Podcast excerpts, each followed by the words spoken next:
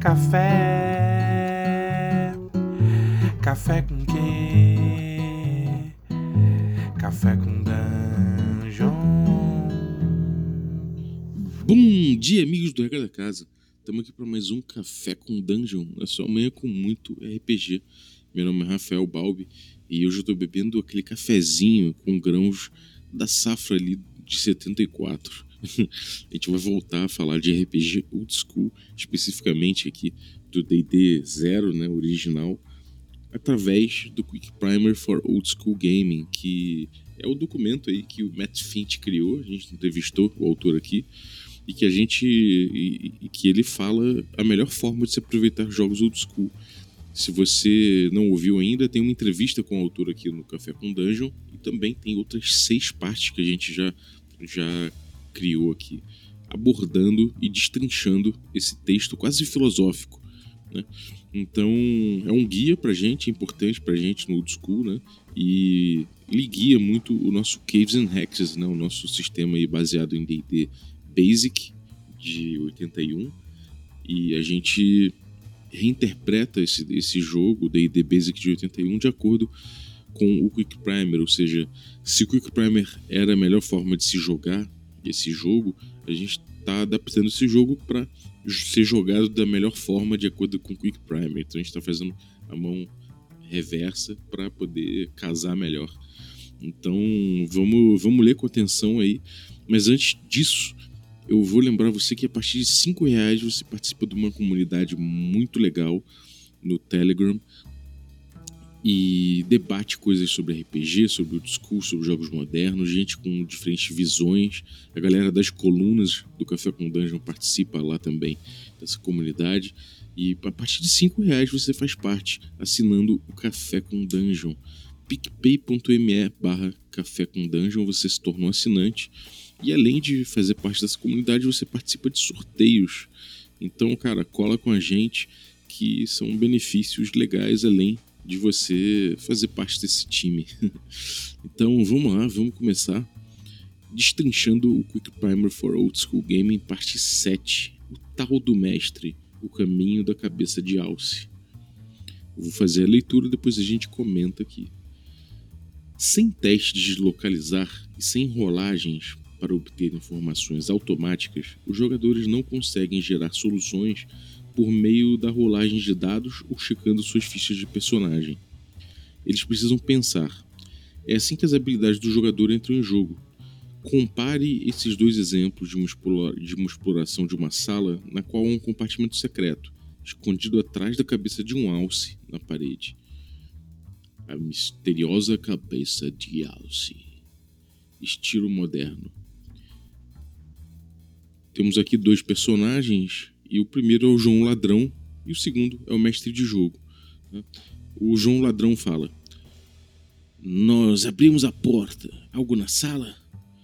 E o mestre de jogo retruca: Nenhum monstro. Tem uma mesa, uma cadeira e a cabeça de um alce pendurada na parede. Hum, eu faço uma busca na sala. Minha perícia de busca é mais 5. Eu rolei 19, então é um 24. Ha! Hum, boa rolagem, você descobre que a cabeça de Al se desliza para o lado e existe um painel secreto atrás dela. Agora, no estilo clássico. Temos aí o Ladino João e o mestre de jogo. O Ladino João começa: Nós abrimos a porta. Algo na sala? E o mestre de jogo retruca: Nenhum monstro. Tem uma mesa, uma cadeira e uma cabeça de um alce pendurada na parede.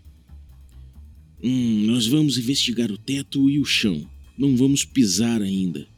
Se não tiver nada no teto ou no chão, vamos testar o chão com um bastão de 3 metros. E então eu entro, cuidadosamente. Uhum, nada. Você está dentro da sala normal, normalmente. Eu faço uma busca na sala. Bom, o que, que você está procurando? Eu dou uma olhada na mesa e nas cadeiras para ver se tem algo diferente, então eu corro minhas mãos por elas para ver se tem algo estranho. Hum, não. Os olhos do alce estão me seguindo ou algo parecido? Não, também. Hum, então eu vou checar essa cabeça de alce. Como? Eu giro os chifres, olho dentro da boca, vejo se ele se inclina pro lado, essas coisas. Ok. Quando você testou para ver se ele se movia, percebe que ele foi sim um pouquinho pro lado. Hum, então eu deslizo ele mais.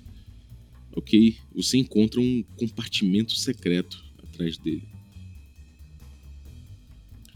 Em outras palavras, rolagens de dados não são um atalho ou uma muleta para descobrir e solucionar os enigmas e pistas espalhadas pelas masmorras. Talvez você esteja pensando: meu Deus, isso parece levar muito tempo. Certamente, esse tipo de exploração detalhada da área de aventura ocupa mais tempo nos jogos old school do que nos jogos modernos. A edição zero é um jogo de exploração, busca e descoberta de como as coisas funcionam, tanto quanto é um jogo de combate. Game designers, através dos tempos, decidiram que o jogo deveria enfatizar mais as lutas e os momentos cinematográficos, com menos tempo perdido com o lado da exploração e investigação. Com o passar do tempo, mais e mais detalhes foram colocados nas regras de combate. É, rolagens de dados substituíram a parte de jogo que era direcionada a mapear, perceber detalhes, experimentar e deduzir. Entretanto, não conclua que a parte da exploração torna o jogo mais lento. O combate é tão mais rápido nos jogos da edição zero que existe mais tempo disponível para a parte de explorar e pensar. Na minha experiência, uma sessão de edição zero permite que os jogadores entrem em muito mais combates e investigação do que o mesmo tempo de jogo permitiria em uma sessão usando a terceira edição de D&D, por exemplo. A quarta edição parece um sistema de combate mais rápido que a terceira. O jogo não está disponível há tanto tempo assim quando, esses, quando esse texto foi escrito, para que eu tenha jogado mais do que umas três sessões. Mas o que eu disse acima ainda parece ser verdade, talvez apenas em um nível um pouco menor. Bom, esse esse tal do mestre O Caminho da Cabeça de Alce, ele diz muito sobre a dinâmica de jogo do old school, tá na, no diálogo entre o mestre e o jogador, né, comentando aqui o texto. É, ele fala que o jogo do old school ele não está necessariamente na mecânica. Na verdade, esse, esse jogo está é mais no diálogo mesmo. Primeiro porque você não tem um ferramental ali muito claro, né? Você não tem perícia, por exemplo, como ele bota aqui, você não tem perícia de vasculhar, de procurar, você não tem essa perícia. Então, se você não tem essa perícia, como é que você procura? Bom, é um jogo de faz de conta, então você diz como você vai fazer nesse faz de conta para procurar as coisas que você quer e onde. Né?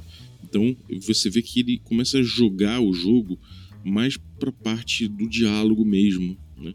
Então é, é, importante que o mestre tenha o desafio que ele propôs, ele coloca esse desafio para o jogador e, e através desse desafio eles vão elaborando em cima, né? vão trocando ideia, o jogador vai vendo o que, que o mestre coloca ali a respeito desse desafio e ele vai testando, vai pensando em cima para descobrir mais ou menos é, como resolver. Né?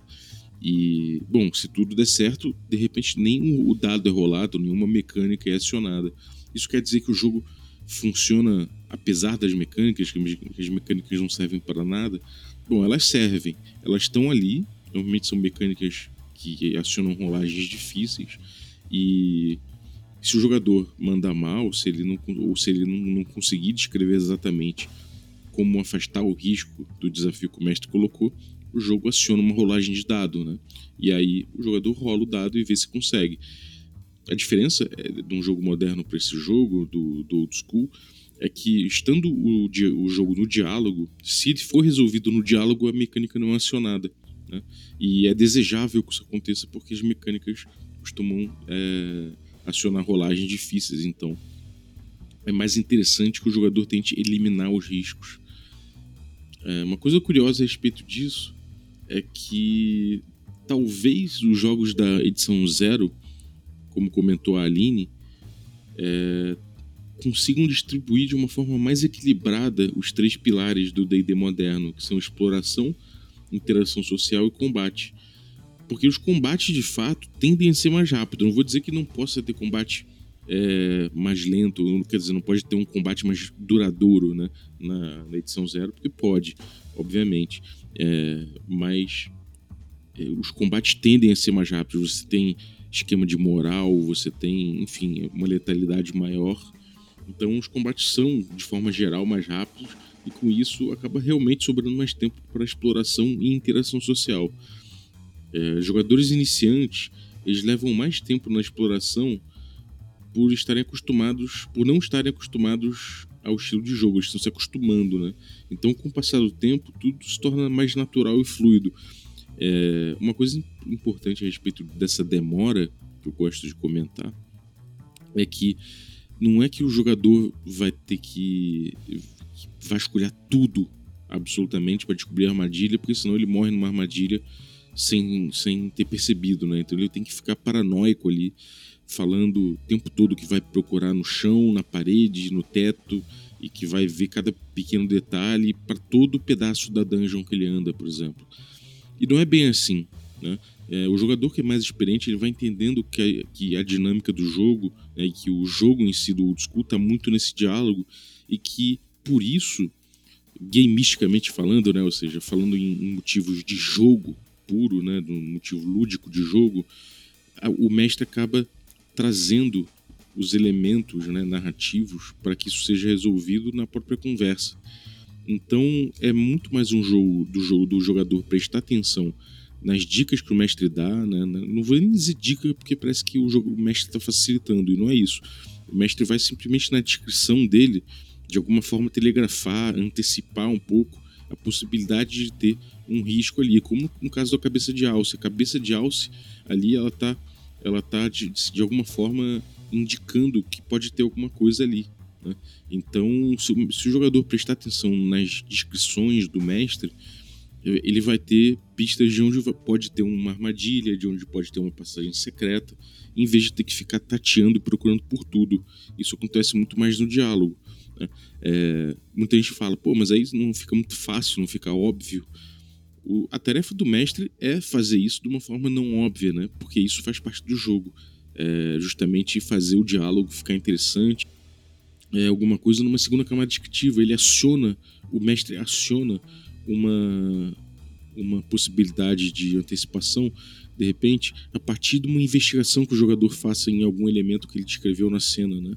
Então, se por exemplo o jogador fala que, se o mestre fala que tem numa sala tem uma tem uma porta com uma com uma, um tapete na frente e tem escombros no canto da sala, por exemplo, e que tem uns, um, uns itens jogados, assim, tipo um candelabro grande, alto, né? Um candelabro de pé, coisas jogadas assim, resto de armário, todo troncho, umas coisas como se fosse um depósito.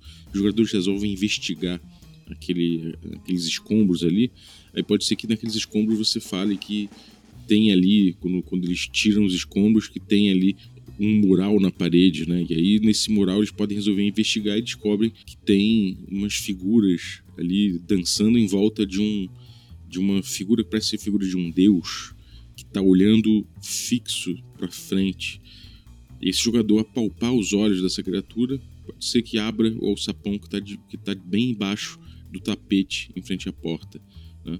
De repente é um alçapão que se o jogador não tirar o tapete e procurar o que tem embaixo, ele não vai saber, mas o tapete, esses escombros, essa, tudo, toda essa cena pode estar tá escondendo algumas pistas do que tem ali. Então o jogador ele vai interagir muito com a descrição do mestre, não necessariamente com o ambiente. Até porque no old school você, você normalmente tem essa coisa do, dos encontros randômicos, das dungeons bem parametrizadas que dizem que você que os riscos de você demorar muito, por exemplo, de um excesso de cautela, do que, que isso pode causar. E, e normalmente não é interessante você perder turnos e mais turnos investigando o tempo todo porque isso vai levar você a demorar mais para explorar a dungeon e ter mais encontros randômicos. Então, é melhor você prestar atenção nesse diálogo com o mestre, né, na, na, na exploração da dungeon, por razões de jogo, do que você ficar é, neurótico e completamente paranoico, investigando absolutamente tudo que tem na sala. Né? A sua curiosidade dentro do diálogo do mestre é mais importante. O Carlos comenta que no old school muito ritmo de jogo é ditado pelos próprios jogadores e sua proatividade em explorar e resolver as situações. De fato, o mestre arbitra e propõe desafios, enquanto os jogadores ditam o ritmo da exploração através de suas atitudes e procedimentos, às vezes mais cautelosos e às vezes mais ousados. E é bem isso aí. É, é importante que a gente perceba que muito do jogo old school está na mão do jogador mesmo, né? E não na mão do mestre. O ritmo está muito na mão do jogador. O, o ritmo de exploração, inclusive, isso é, traz riscos diretos. É, às vezes os jogadores podem ser muito cautelosos, isso pode prejudicá-los ou isso pode ajudá-los também. Então, o Old School, na verdade, não é um jogo de extrema cautela, ele é um jogo de cautela mas ele tem que ser, ele tem que ter uma dose de ousadia também. Isso é uma pressão que se coloca em cima dos jogadores no old school. Isso acaba dando uma graça maior, um tempero maior à exploração de uma dungeon, por exemplo. Né? É, bom, vamos falar agora de outro momento do mestre aqui, outro tal do mestre, que é o seu combate full deve, abstrato, forte deve ser. Uma crítica frequentemente feita aos sistemas old school é que é tedioso ter apenas uma série de eu rolo um D20, errei, eu rolo um D20, acertei, eu rolo um D20, errei, eu rolo um D20, errei. Exceto para combate muito rápidos e de pouca importância, combates no estilo old school não são assim, ou realmente seria algo bastante tedioso razão pela qual o combate no old school não é chato e na verdade muitas vezes é bem mais colorido que os combates em jogos modernos é por conta de coisas que não estão nas regras de combate. Nesses jogos, o jogador pode descrever e tentar fazer virtualmente qualquer coisa que ele consiga pensar. Ele não precisa ter nenhum tipo de habilidade definida no jogo é, para fazer o que ele quiser pode tentar deslizar pelo chão entre os seus oponentes, balançar em um lustre, cortar um inimigo distante, provocar um oponente e fazê-lo cair em um alçapão ou qualquer outra coisa que ele, tente, que ele queira tentar. Isso, é claro, não significa que ele vai ser bem sucedido automaticamente. É seu trabalho dar com essas tentativas de uma forma colorida e justa, escolhendo as probabilidades que acha certas e rolando alguns dados. Às vezes, a, a resposta é apenas não existe a menor chance disso dar certo. Eu não vou nem fazer uma rolagem. Às vezes essa é a resposta. Quando os jogadores entenderem, e isso pode levar algum tempo, que eles não estão restritos por habilidades, façanhas, perícias e regras, você vai descobrir que o combate se torna muitíssimo interessante. Também a sua tarefa em injetar eventos que estejam fora das regras durante um combate. Aí ele dá um exemplo. Você rolou um, sua espada sai, sai voando da sua mão. Você rolou um, você tropeça e cai. Você rolou um, sua espada se finca em uma rachadura no chão. Ei, você rolou um 20. Você faz um giro e ganha um ataque extra. Ei, você rolou um 20. Você mata o orc com o pé, empurra ele para fora da sua espada e sangue espirra nos olhos de outro orc atrás dele. Ele não vai conseguir atacar nessa rodada.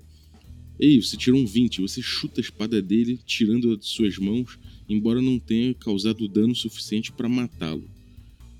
Esses são uns exemplos de maneiras de lidar com um 1 ou um 20 natural no dado. Cada resultado é diferente e nenhum deles é oficial. Você precisa criá-los da sua própria cabeça, em termos narrativos. Você precisa ser consistente. As rolagens altas e baixas sempre geram resultados bons ou ruins mas exatamente o que acontece é uma questão de você decidir o que parece realista ou incrivelmente divertido.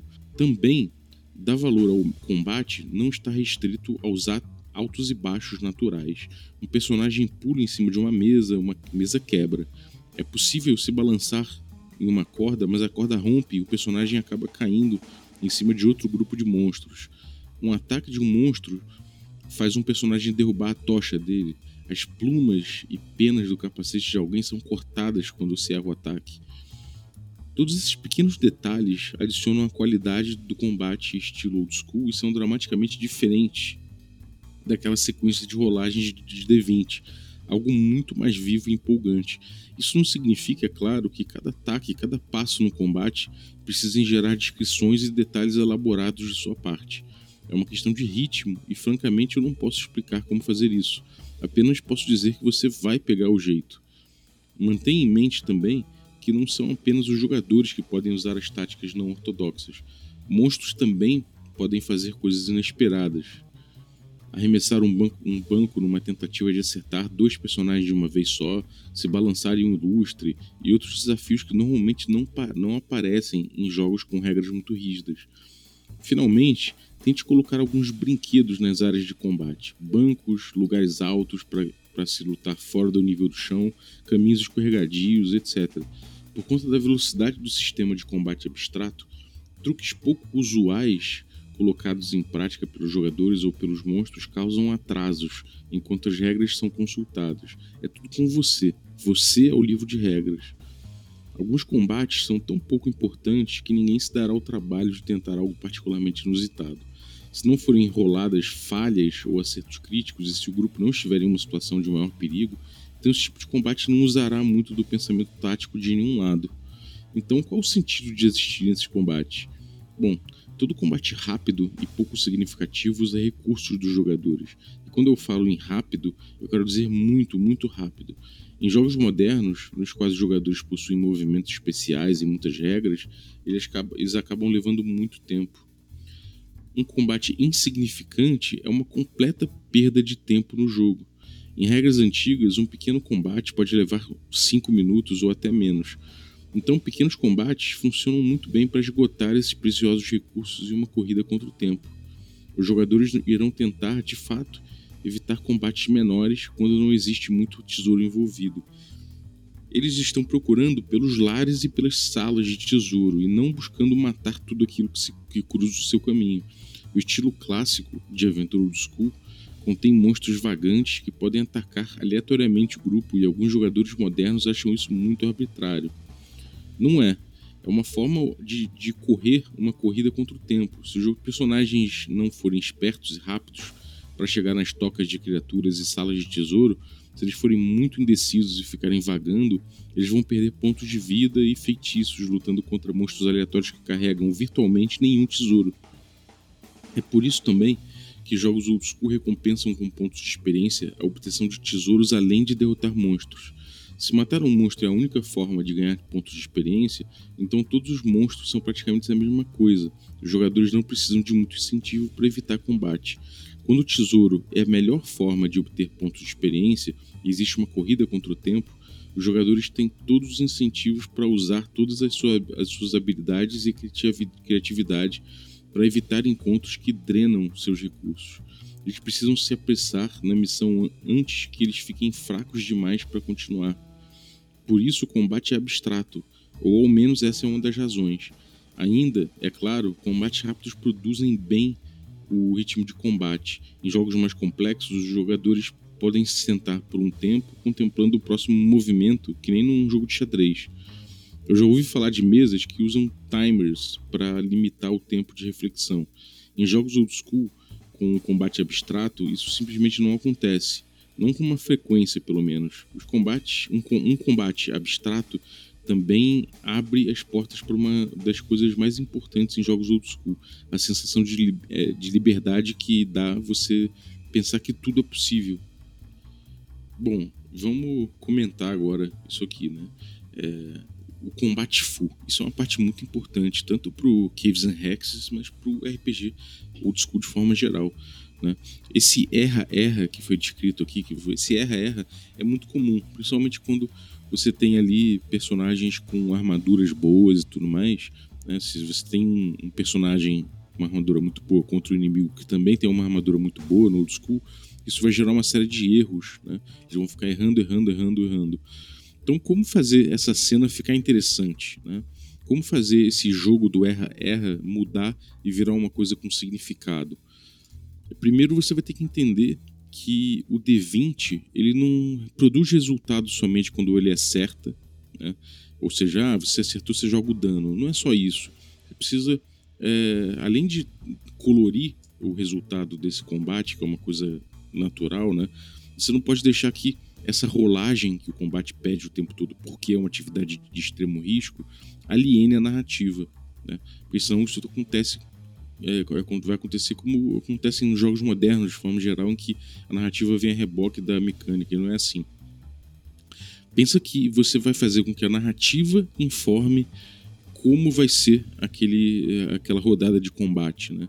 Então, se alguém ataca enquanto está em cima do, do, numa parte de cima da escada e na parte de baixo tem um cara ali é, que está entre a escada e um fosso, isso vai informar a cena muito, né? Então isso vai informar também que, o que, que aqueles resultados de dado vão trazer, não necessariamente um erro e um acerto apenas, né? Mas você pode utilizar o, é, essa descrição que existe, essa narrativa, para que isso seja o seu guia de interpretar o resultado daquela rolagem para além do 1, do 20 ou do acerto e falha, né? Ou seja, não é só o 20 que pode produzir um acerto crítico e empurrar o cara fosso abaixo, não é só um que pode fazer com que o cara caia do fosso ou que você é, deslize pela escada, ou que você deslize pela escada e fique lutando com o cara agora na borda do poço. Né? Não é só um e o 20, os resultados granulares, ou seja, você tirar um 3, você tirar um 18, isso vai informar o jogo também, isso também traz uma graduação né? e, e, e ajuda você a pegar aquela cena que estava acontecendo, aquele, aquela narrativa e trazer para o jogo. Né? Eu posso dar um exemplo disso, que foi quando o jogador estava lutando lá no Arcaia, né? ou seja, na nossa Mega Dungeon de mesa aberta, o jogador, um dos jogadores estava lutando contra um, um Ivern e ele, foi, ele, ele queria acertar o Ivern muito para provocar um, um, um, cheque de moral, né, para ver se, se a criatura falhava no cheque de moral e ia embora com medo. Então ele mirou no, no rabo da criatura, do Ivern, né, que tinha um ferrão na ponta. Então ele foi lá, esperou o momento certo e atacou. Quando ele atacou, ele conseguiu. Ele falou que ia decepar o rabo. Eu falei, bom, vamos fazer o seguinte: se você acertar e tirar pelo menos 5 de dano desse rabo, você consegue. O cara foi lá, tirou 20 e tirou os 5 de dano. Então, eu falei, cara, beleza, você foi lá, decepou o rabo da criatura.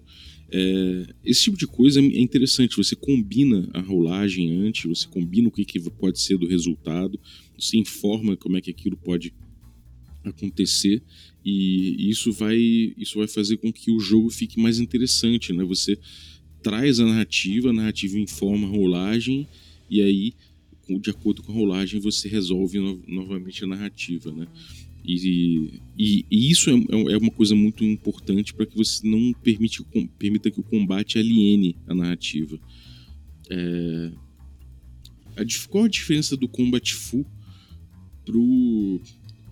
para aquele outro momento zen, né? Que, que é o primeiro momento zen, que é o caminho do vaso chinês. Que a gente leu na parte 6 aqui, né? Do Destrinchando o Quick Primer. A diferença que eu vejo posso estar enganado, mas a diferença que eu vejo é que no caminho do vaso chinês você está falando muito mais do que, que, está em jogo no combate, né? É, se, o, se o teu combate tem alguma coisa em jogo, se, se os personagens não estão simplesmente lutando pela própria vida, mas estão tem algo em jogo ali, né? Tem um, uma, um ambiente em jogo, tem uma é, um objeto que está sendo protegido, alguém está sendo escoltado, é uma luta por algum pedaço de terra específico, é uma luta por uma sala numa dungeon, o que está acontecendo ali, né? Então, isso vai. E, eu acho que é, é, o, o, vaso chinês é mais sobre isso, e o combate fu é mais a respeito de, da cor do combate, né? De como levar esse combate, de como fazer esse combate ficar mais vivo. Né? E como aproveitar melhor as rolagens e tudo mais. E o combate foi importante porque faz com que todos os personagens tenham, de certa forma, possibilidade de fazer efeitos incríveis durante o combate. Né? Não necessariamente só o fighter, por exemplo. É, sempre que você estiver jogando um combate, tenta levar os jogadores a falarem como eles estão atacando, o que, o que, que eles estão atacando exatamente, a forma que eles estão fazendo isso, é, e fazer por exemplo, fazer ficar diferente o fato de um guerreiro ter um elmo, por exemplo. Se o guerreiro tem um elmo e ele toma uma porrada na cabeça, isso tem que ser necessariamente diferente dele tomar uma porrada na cabeça sem o elmo. Né? Por mais que o elmo não dê um, um bônus de armor class especificamente, né? você pode ir lá comprar o elmo e vai botar na cabeça, é importante que o teu combate faça isso fazer diferença, né? Não precisa ter um, uma estatística na Armor Class para isso. Se você, se você no teu jogo não faz diferença alguma, o cara tá é, usando um, um, elmo ou não, tem alguma coisa errada aí. Né? Se alguém acerta uma pedrada na cabeça do, de um cara que tá sem elmo, é importante que isso, isso gere é, uma, uma, uma consequência maior ou diferente, pelo menos, do que, o, do que quando o cara tá sem o elmo, né? Do, do, aliás, do que quando o cara tá com o elmo. Então pode ser que, sei lá, o cara sem o elmo tome uma porrada na cabeça comece a sangrar, isso prejudique a visão dele, ou que ele fique tonto, né, por aquilo ali.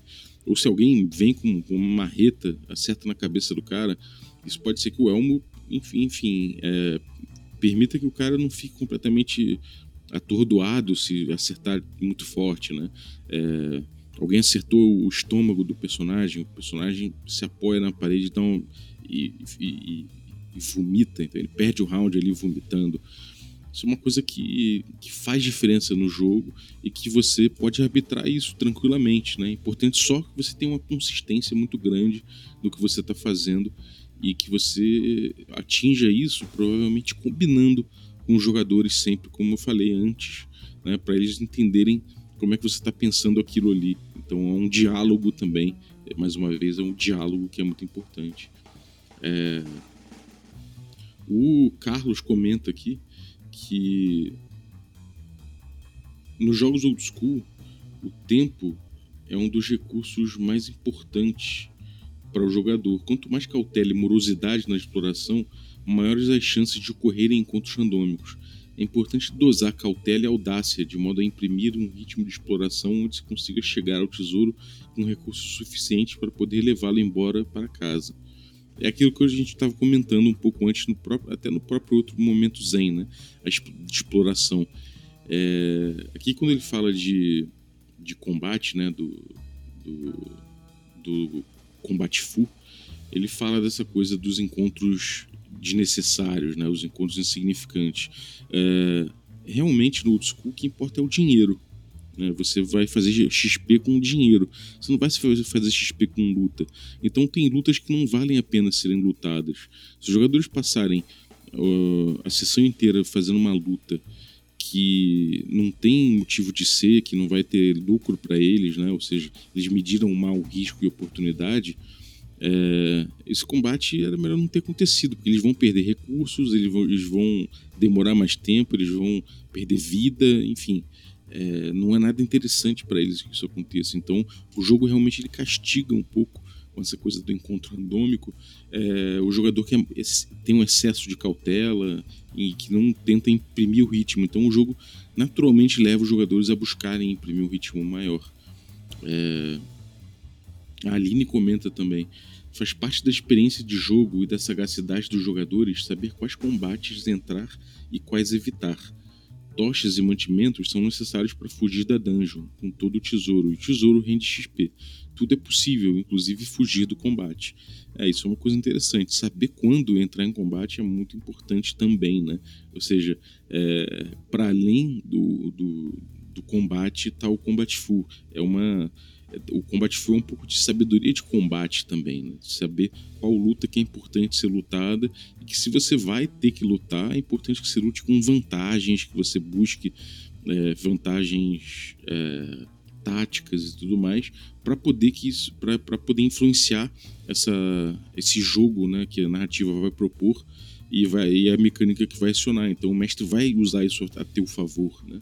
Mesmo, ou contra, né? No caso, no caso de vocês os jogadores fiquem em situações é, é, de, de maior perigo, né? Por exemplo, no, no, caso que eu falei, com uma escadaria com um fosso embaixo, se o jogador que tiver entre a escadaria e o fosso, ele vai estar numa situação ruim. Então, um sucesso alto do, do oponente pode ser que empurre o jogador embaixo lá pro fosso, né? É importante só você combinar isso. Uma vez eu, uma vez foi recentemente até eu mestrando é, Arcaia para um grupo, um grupo de amigos. É, o jogador se afastou do, de um combate ali e foi usar usar a funda dele para jogar uma pedra no inimigo. Só que tava um bolo o combate, né? Tinha gente ali que era amigo. Então ele jogou tirou baixo, tirou um 3, por exemplo. Algo assim. E aí eu falei, cara, vamos jogar um D6 aqui para ver a chance de acertar alguém do grupo. E aí ele rolou e, e, tirou a chance lá que era 1 e 2. E aí tirou 2 e, e, acertou um, um, colega. E esse colega veio a óbito, né? Morreu ali. O jogador ficou meio, pô, cara, se eu soubesse que tinha um risco de eu acertar um cara, um amigo, de repente eu não teria jogado, não teria feito esse ataque dessa forma. Ali houve um erro da minha parte. Eu não combinei a respeito disso, eu não, eu não botei isso na mesa. Era melhor eu ter falado: bom, você vai atirar para dentro do combate. Tem um bololô ali, é possível que você acerte o, é que você erre e acerte um, um amigo. Então, se você errar feio, eu vou rolar aqui um D6 com a chance disso acontecer. Então, eu poderia até estipular ali. Se você tirar menos de 5, 5 ou menos, ou sei lá, 6 ou menos, você tem uma chance de acertar teu amigo. Gente pode, pode fazer isso, ou combinar, que só no fato de você tirar um, vai pegar num amigo teu. Enfim, você tem como arbitrar isso de várias formas, entendendo ali como a narrativa trouxe a cena, né? Se, a, se realmente estava claustrofóbico, se estava dando a, a ideia de que tem um bololô muito grande, é importante que você mostre para o jogador, até, até com, as com as consequências mecânicas, a possibilidade de merda que isso pode dar. Né? Então, esse tipo de coisa é muito importante dentro do Combat Full, na minha opinião. Primeiro, porque ajuda você a ter consistência né, nas suas decisões, e em segundo, porque o combinado não sai caro. Né? O jogador pode, de repente, falar: pô, mas então não vou fazer isso. E você fala, beleza, isso ajuda o jogador a avaliar, informa o jogador a decisão dele, isso é agência do jogador, né? Então, esse é o Combat Full, e é importante lembrar sempre que não é necessariamente um 1 ou um 20 natural que vai informar seu jogo. Um 15 pode informar seu jogo igualmente, né? Lembra só que você tem ali, a primeira informação é que, é que você errou ou acertou. Né? É importante você não transformar um acerto num erro ou um erro num acerto. É importante você dar decorrências disso, obviamente, e usar o dado como parâmetro da forma que você achar melhor e da forma que você julga ali que faz mais sentido para a cena. Então, converse com o jogador, mostre para o jogador a solução que você está pensando e, cara, o céu é o limite. O jogo vai ficar muito mais interessante, o combate vai ficar mais interessante, até o, a parte tática do combate vai emergir quando você começar a pensar dessa forma, o combate full. Então é isso, esses dois momentos aí, os, os, esses dois tal do mestre, o seu combate full abstrato forte deve ser e o caminho da cabeça de alça, que são muito importantes na experiência old school. Espero que vocês tenham curtido. É, a gente chegou aí na parte 7, deve ter talvez 10 partes ou um pouco menos, aí de repente 9 partes, aí a gente consiga matar todo o Quick Primer e já já já está saindo o PDF. Então, muito obrigado a todo mundo que torna esse podcast possível aí, nossos apoiadores Café Expresso, Café com Creme e os Café Gourmet, Ricardo Mate, Adriel Lucas, Rafael Cruz, Erasmo Barros, Caetano Rafael Caetano Mingorance, Xerxes Lins, Pedro Cocola, Diogo Nogueira, Ulisses Pacheco, Matheus Hamilton de Souza e Denis Lima. Galera, muitíssimo obrigado. É, o podcast está quase batendo a próxima meta. Já já a gente volta a ter episódios cinco vezes na semana. Então é isso aí, valeu, um abraço e até a próxima.